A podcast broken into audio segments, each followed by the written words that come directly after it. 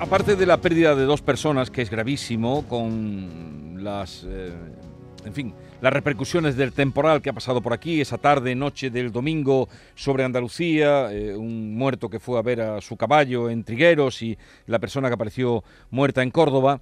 Aparte de eso, eh, lo que es más característico en todas las imágenes es los árboles caídos. Los habéis visto, ¿no? Por todos lados. Sí. Árboles caídos por todos lados, pero árboles como castillos que han caído de pronto y los hemos visto caer. Eso nos va a llevar a saludar a Javier Sánchez, que es jefe de jardines y bosques del recinto de la Alhambra. Javier Sánchez, buenos días. Hola, buenos días. Allí tu- tuvisteis también una desgracia que fue esta niña que está grave en la UCI, pero parece que está fuera de peligro, que, que fue también por el motivo de la caída de una rama, ¿no? Sí, efectivamente, se produjo un accidente en el bosque de Gomérez la tarde del, del domingo y afectó a esta, esta chiquilla, a esta adolescente, sí. Mm, ¿Y por qué se cayó esa rama? Bueno, eh, esa tarde se produjeron circunstancias absolutamente extremas en, en el régimen del viento. El temporal eh, se comportó además eh, eh, con procesos muy localizados, muy turbulentos, remolinos, que, que desgraciadamente pues eh, veces tienen consecuencias eh, graves, como, como es el caso, ¿no?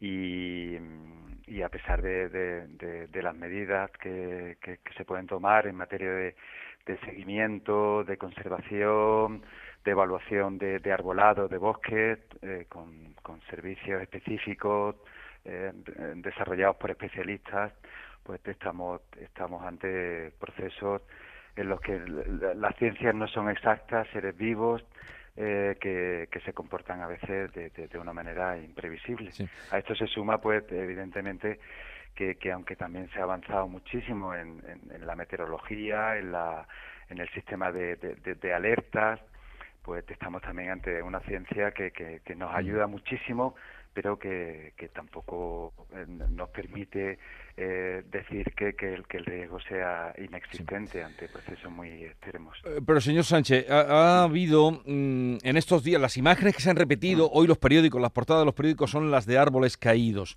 sí. mmm, con los cepellones, hemos visto mm. palmeras, eh, sí. ficu, plataneros. Sí, ¿Esto señala de que están más mm, descuidados o no. cree usted o, o no? no. O, la, ¿O, la, sequía tiene algo que ver? O... No, no, no, no, no tiene que ver.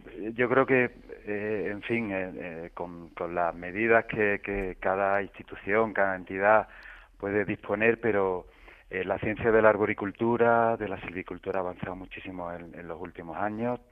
Eh, puede haber en, en, en, determinadas circunstancias pues árboles que puedan estar en, un estado regular, afectados por plagas de enfermedades hablamos de, de, seres vivos, pero cuando están sometidos a fenómenos extremos con, vientos que a veces superan lo, los 100 kilómetros por hora, eh, pues eh, o con pesos de nieve como se ha visto en, en otros lugares eh, por ese incremento de los fenómenos extremos que, que está aparejado al cambio climático pues eh, el, ar el, arbolado sufre y puede y puede realmente tener episodios mmm, verdaderamente terribles como, uh -huh. como estamos viendo desgraciadamente continuamente uh -huh. o sea que dice usted que no estaría fuera de lo normal que no tiene que ver ni con la eh, el mantenimiento ni con la sequía bueno tiene que ver con eh, fenómenos extremos que cada vez son más frecuentes eh, tiene que ver con de, debilitamiento a veces por, por, por, efectivamente episodios de sequía, eh, por plagas, enfermedades eh, y, y, eso evidentemente puede puede ocasionar un, un, un deterioro en, en determinados árboles, en determinadas masas forestales, pues que conduzca a, a que su resistencia uh -huh. ante, a, ante fenómenos de, de, de, temporal como el que hemos visto en estos días, pues sea menor, sí. evidentemente.